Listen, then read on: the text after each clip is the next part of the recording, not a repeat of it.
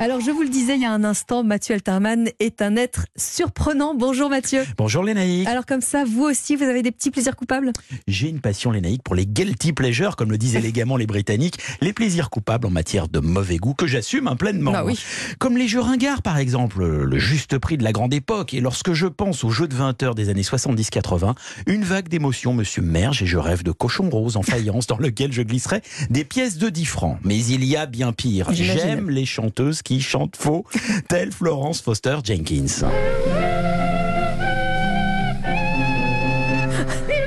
Les oreilles.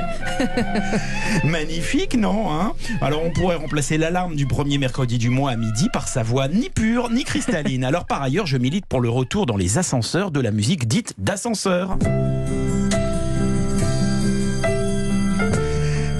Qui me fait monter invariablement au 7e ciel. Ouais, parce que vous êtes un snob, Mathieu. Vous tournez tout en dérision. Alors, j'imagine qu'en matière de cinéma, c'est de la même chose, même acabit?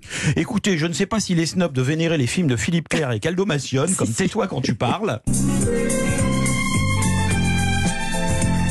Rudement dansant, hein Ah ouais, c'est chic. Ou bien encore les réalisations les plus bâclées de Jean-Pierre Mocky, telles le- la candide Madame Duff avec Pierre Cosso et Dick Rivers, mais ça reste très efficace lors de soirées entre amis. On s'ennuie moins que devant Star Wars épisode 14. Et j'avoue que je peux me passer toute une nuit d'insomnie à me revisionner l'intégrale Bénéil avec délice, hein, en me disant que les performances lunaires du génial comique anglais seraient indiffusables dans le politiquement correct d'aujourd'hui. Ça, c'est certain. Alors, en matière de, de chansons, vous allez aussi loin dans le n'importe quoi. hein. Moquez-vous les naïfs, Bah non, mais je sais, je- mais je sais que vous n'êtes pas insensible à ces todes au chou farci interprétés par les Charlots. Faire du chou farci,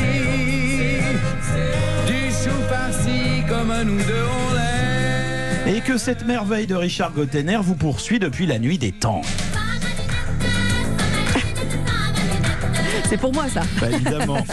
Alors, toutes ces déviations euh, euh, qui sont des véritables euh, provocations au canon du beau goût euh, respectable, on les retrouve dans un livre que vous avez là et que vous ne quittez plus. hein. Ah, le dictionnaire amoureux du mauvais goût par Nicolas d'Étienne d'Orve, qui regorge d'exemples les plus farfelus en la matière et devient ma nouvelle Bible. Et puis, non d'une pipe, hein, un bon tube de Patrick Topalov. C'est quand même bien plus revigorant que l'intégrale de Benjamin. Ne ne citez pas Benjamin B. On va encore se fâcher avec tout le monde. Merci beaucoup, Mathieu.